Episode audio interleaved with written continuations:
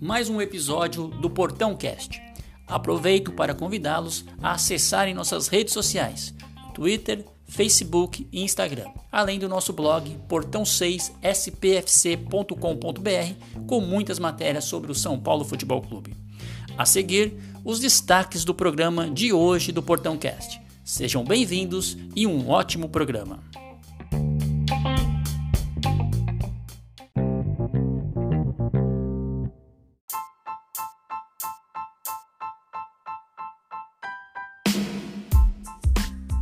Olá pessoal, eu sou Marcelo de Oliveira. Estamos começando o episódio de hoje do Portão Cast. Comigo nesse programa temos o Félix, a Merida, para falar um pouco do São Paulo. E aí pessoal, sejam bem-vindos. Boa noite, obrigada. Fala nação tricolor, vamos falar um pouquinho de São Paulo. Bom, no programa de hoje nós vamos falar sobre o último jogo do São Paulo, que foi sábado de Carnaval contra o Oeste vitória do São Paulo por 4 a 0. Falaremos também sobre a semana tricolor, aquilo que foi notícia no, na preparação do São Paulo. Uma das principais notícias aí, a contusão do Anthony, quarta-feira, que virou dúvida para o jogo contra a Ponte Preta. Também vamos falar sobre a recente entrevista aí do Murici, o programa elogiando o Diniz. Também hoje, no final do dia, tivemos aí o fechamento de um novo patrocínio para o São Paulo sobre o próximo confronto aí do São Paulo, dois importantes confrontos, domingo contra Ponte Preta no Morumbi e quarta-feira, dia 5, a estreia do São Paulo contra o Binacional fora de casa pela Libertadores.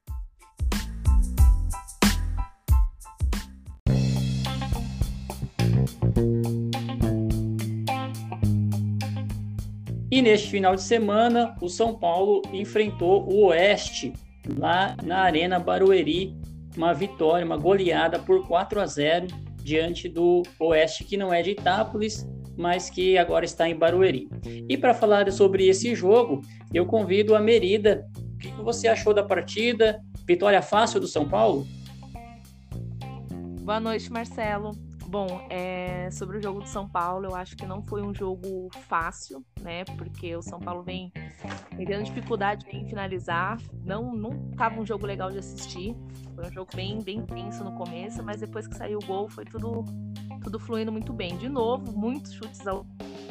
Menos dessa vez a gente conseguiu o um resultado bom aí com quatro gols, sem tomar nenhum. É, eu acho que o Diniz está dando um, um, belo trabalho assim no São Paulo. Eu acho que a crescente dele é, é, visível, não tem como a gente reclamar. Apesar de muita crítica sobre ele, o pessoal não aceita muito. É, eu acho que ele tem mostrado um bom trabalho sim. O time está organizado, chega bastante, o toque de bola tá bom. E se continuar nesse rumo aí, o, o título é, é realidade, hein? Eu imagino. e aí, Félix, o Pato desencantou finalmente, né? Finalmente, né, Marcelo? Eu quero agradecer também a presença aí da Merida. É, São Paulo, acredito que, que vinha devendo, vinha criando algumas cornetagens, o time não conseguia é, fazer o gol, né? Temos que ponderar que o Oeste é a pior equipe até o momento, até o momento do jogo era a pior equipe do campeonato. É, até o, o Red Bull, que vem decepcionando em casa, venceu o Oeste por 3 a 0 Então, por isso, a gente já tira uma base é, que o time do Oeste é um time fraco. Porém, temos que elogiar o Daniel Alves pelos seus números, pela estatística, pelo que ele representa. É, ele vem, sim, é, jogando muito bem, levando São Paulo o Pato, que tinha feito dois gols que foram anulados, depois aquele gol que o Cássio tirou com a pontinha do, do pé, é, o pessoal exigindo muito, até a imprensa pegando um pouco no pé. Ele fez dois gols, deu uma assistência, então também é, foi importante. Importante a vitória, importante a quantidade de gols, né? Importante também que o time pega moral, porque esse mês aqui está em está entrando, vai ser um mês muito importante e temos que estar tá com, com a moral elevada. E só para encerrar esse assunto do jogo, né? Não podemos esquecer que teve mais um erro do juiz, não dando um pênalti claríssimo aí no, no Igor Gomes. É o quarto erro seguido aí do quarto jogo seguido que o São Paulo é prejudicado. Dessa vez é o melhor juiz do estado de São Paulo que apitou o jogo. Mas é isso, o São Paulo tem, tem feito uma evolução no, no comando do Diniz, embora eu não seja muito fã do Diniz, mas é notável mesmo a evolução do Diniz nesses últimos jogos. Mas, como o Rodrigo disse, é, pouco. É, o Oeste não é um parâmetro, porque era o pior time do campeonato. Mas é importante golear para ganhar moral.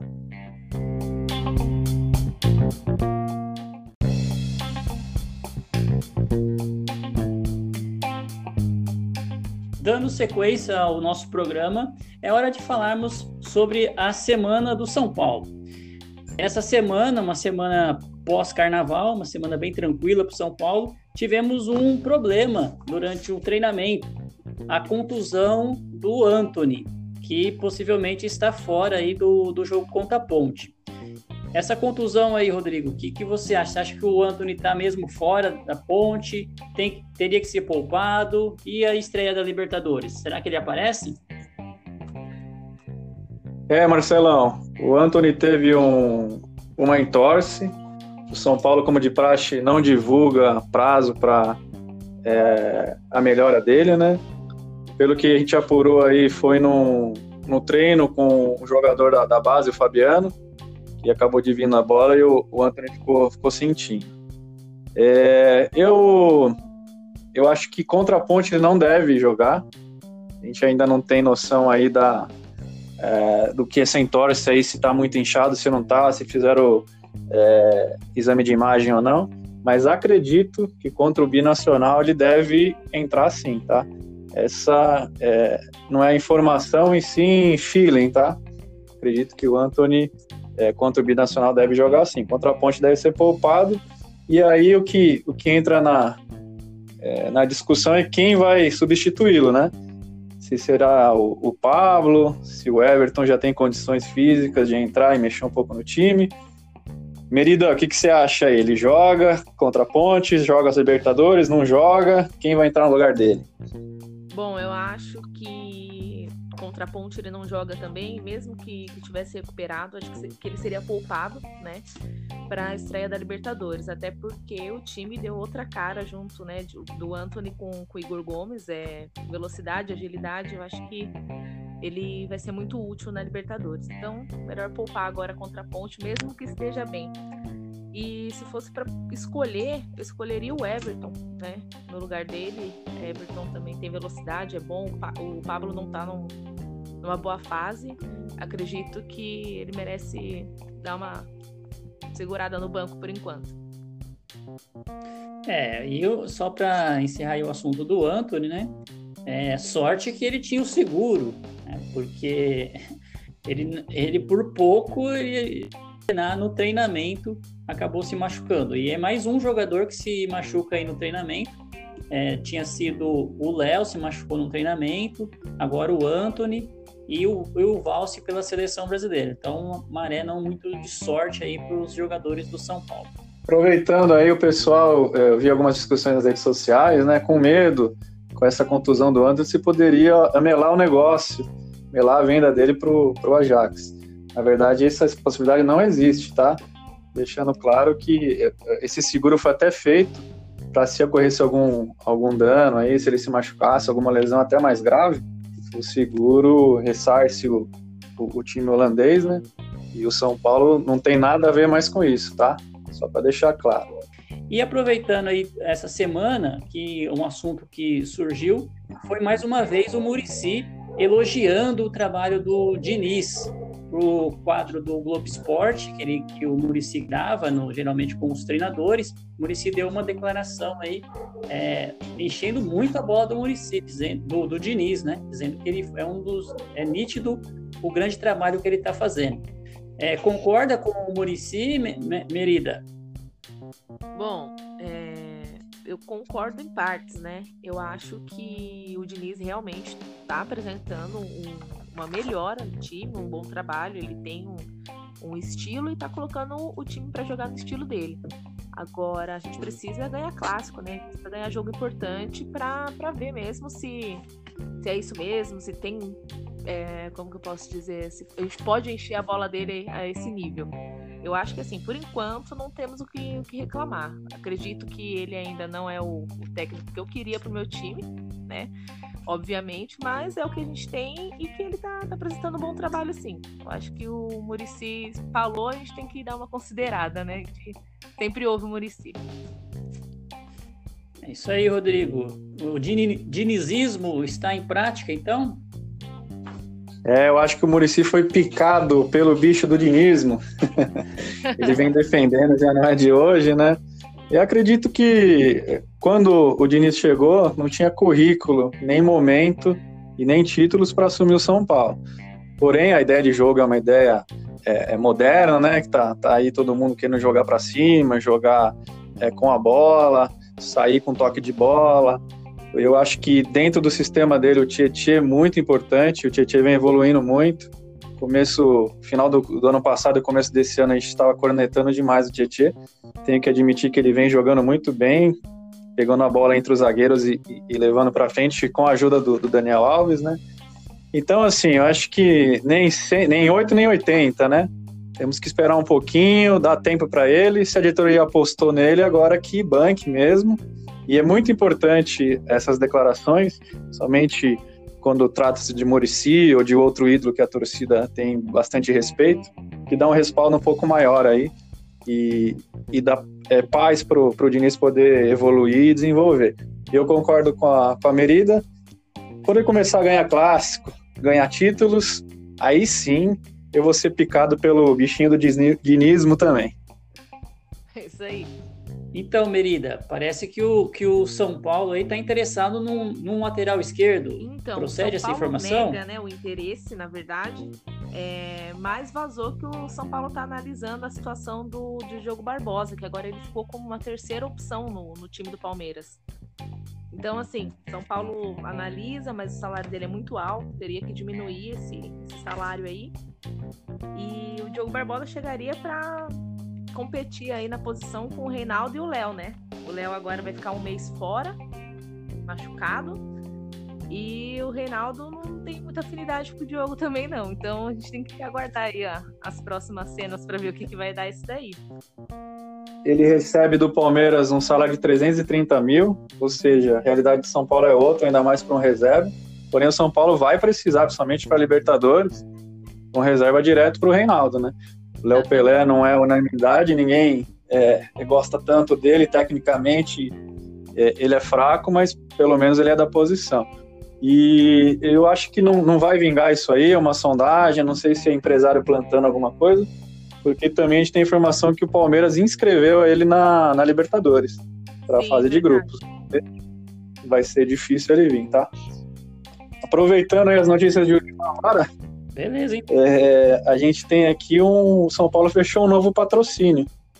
São Paulo fechou um novo patrocínio, deve estrear no calção do São Paulo é, no domingo contra a Ponte. E a empresa é a Cartão de Todos, é uma empresa de cartão de crédito aí. São Paulo seguindo com, com o marketing um pouquinho melhor esse ano. E aproveitando para os assuntos da semana, é, neste sábado, o São Paulo retoma aí o, o NBB, né? Tem um clássico contra o Corinthians no ginásio do Morumbi, meio de 50, com transmissão da Band, que é um jogo importante. Os ingressos já foram distribuídos, acho que acabou todos os ingressos. É, torcida única do São Paulo. E na tarde, as meninas vão jogar o Brasileirão Feminino de novo contra o Corinthians. Agora contra o, vai ser o majestoso feminino, né? Vai ser em Cotia, também presença única da torcida do São Paulo. Vai ser trans, com transmissão do Twitter. O clássico, então, entre São Paulo e Corinthians, que deu uma parada aí devido a, ao carnaval e à competição de, de, seleção. E agora volta neste sábado às 5 da tarde. São Corinthians, jogo muito difícil para o São Paulo, porque o Corinthians, nesse quesito futebol feminino, é, domina o cenário aí do futebol brasileiro.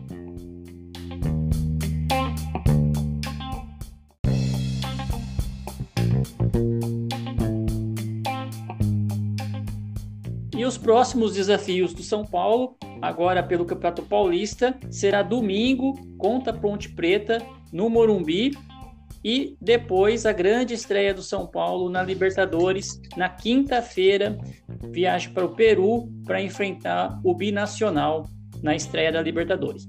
E para falar sobre os jogos, vamos chamar o Rodrigo, o Félix, para comentar aí qual a sua expectativa desses jogos, Félix. É isso aí, Marcelão. Vamos falar primeiro do Paulista, né, da Ponte Preta. São Paulo enfrenta a Ponte no domingo. São Paulo lidera a sua chave. Já a Ponte Preta é a terceira do grupo A, que é o grupo do Santos, com sete pontos, mas tem um jogo a menos. Então a, a vitória é essencial para que ela fique na zona de classificação e a vitória leva ela à, vice-liderança do grupo, né? O São Paulo, não sei se vai poupar ou não, vocês acham que deveriam poupar alguém? Poupar, por exemplo, Daniel Alves ou um dos zagueiros, poupar até mesmo o Reinaldo, que é o único lateral esquerdo que a gente tem. Se de repente ele se machucar, acontecer alguma coisa, a gente não tem, vai ter que improvisar. É, o Anthony machucado, vamos colocar o, o Pablo já para testar como é que vai ser contra o Binacional. Ou vamos colocar o Everton ou o Lisieiro. Eu não sei como é que vai o Diniz vai montar a equipe. Se eu fosse o Diniz e não sou, eu iria com um time alternativo e aproveitar a semana quase cheia, treinar só para Libertadores, porque vai ser um jogo complicado. E você, Merida, o que, que você acha como São Paulo deve se, se apresentar no, no domingo? Bom, eu acho que como a gente já está na, na, liderança aí, né, do, da nossa chave, dá para dá ir com um time alternativo também. É, eu acho que tem que ir com foco total na, na, Libertadores aí, na estreia. Ver o que, que a gente consegue, né? Tipo, como que o Diniz vai montar o time, como vai fazer. E contra a ponte pode ser alternativo, sim.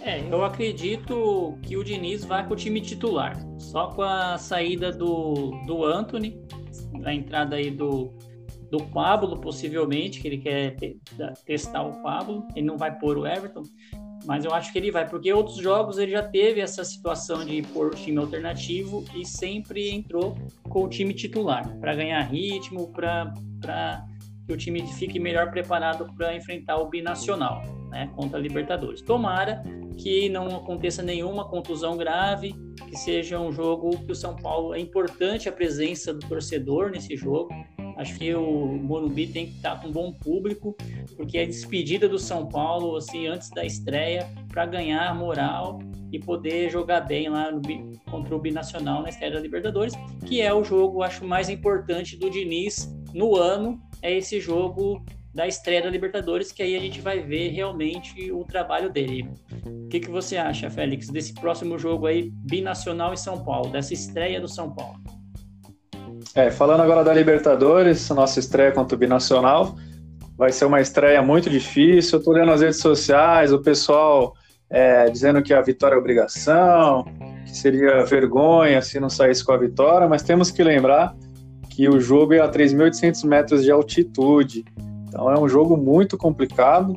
Ainda que o Binacional, o, o seu técnico pediu para sair, eles estão sem técnico, pelo menos até é, o início aí da, da nossa transmissão não tinha ninguém ainda assumido o, o cargo de técnico do Binacional. O ex-técnico é o César Vigiavini. Ele saiu, então o time também deve estar um pouco perdido, mas vai ser complicado. São Paulo vai para Santa Cruz, na Bolívia, né?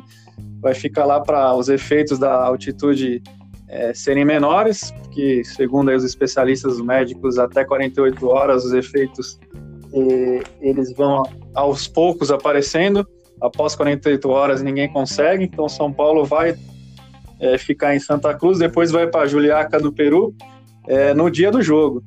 Então, coisa de seis horas antes da partida, o São Paulo vai estar tá lá e vai para tentar é, diminuir ao máximo esse efeito da altitude de 3.800 metros. E lá vamos ver. Acredito que o time do, do Binacional, que é o atual campeão, não deve ser um time bobo, né? A gente sabe que já não, não tem time bobo, e Libertadores a gente sabe sempre complicado. Mas acredito sim numa vitória pela experiência do São Paulo, experiência dos seus jogadores. Ainda que nesse elenco não tenha nenhum jogador que tenha sido campeão da Libertadores, é bom a gente frisar isso. Mas é, temos campeões da, da Champions, da Euro, o Daniel Alves campeão de tudo.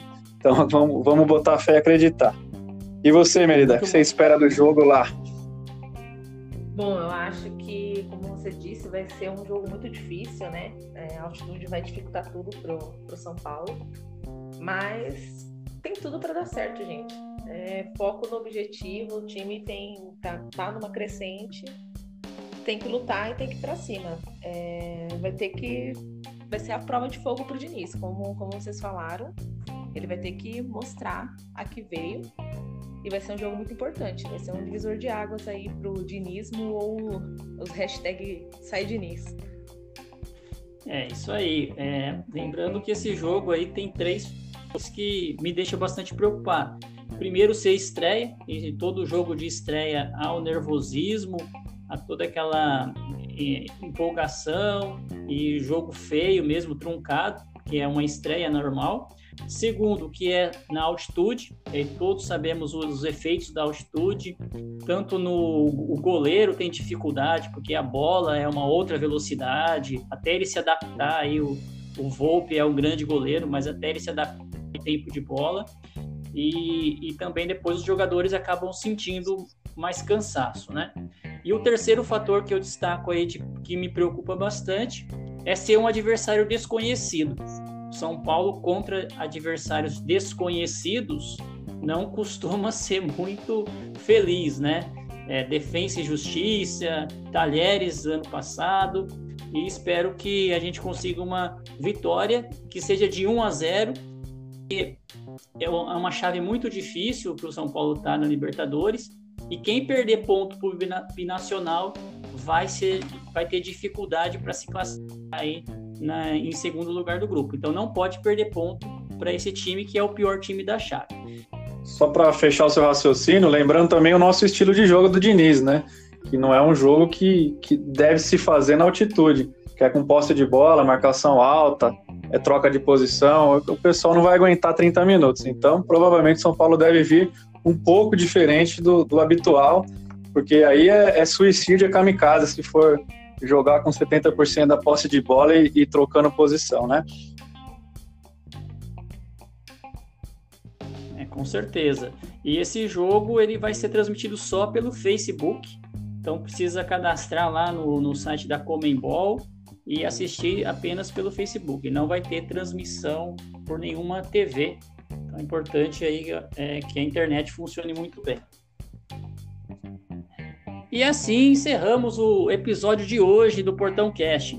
Grande, um grande, mandar um grande abraço aí para todo o pessoal que está nos, nos escutando é, e aos participantes de hoje. Um abraço aí ao Félix, a Merida, que falaram um pouco do São Paulo hoje, e a todos os, os, os seguidores. Ok? É isso aí, Marcelão. Agradeço a oportunidade de estar participando, falar um pouco de São Paulo, é sempre bom. E aproveitar também o beijinho tchau tchau do Félix de hoje. Queria mandar aí para Pan, no arroba PanSPFC1, para o Milton Júnior, no arroba Morumbi Station, o Fernandinho do Planta e Raiz, no arroba underline Planta, e também um abraço especial para o meu amigo aí, o arroba Gui Tubarão, da Academia Shark. É isso aí, um abraço a todos, obrigado pela audiência.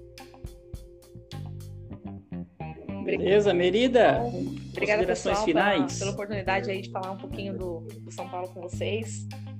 É, desejo uma boa noite para todos. Um beijo especial para todos que ouviram a gente também.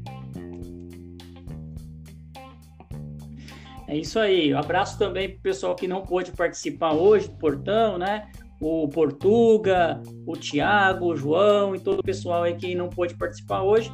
Na próxima semana nós voltamos com mais um episódio do Portão Cast. Abraço a todos e até a próxima. Não esqueça de assinar o Portão Cast no seu agregador de podcast. Se tiver críticas, elogios, sugestões do episódio de hoje, utilize nossas redes sociais no Twitter, Facebook e Instagram. Saudações tricolores e até o próximo episódio.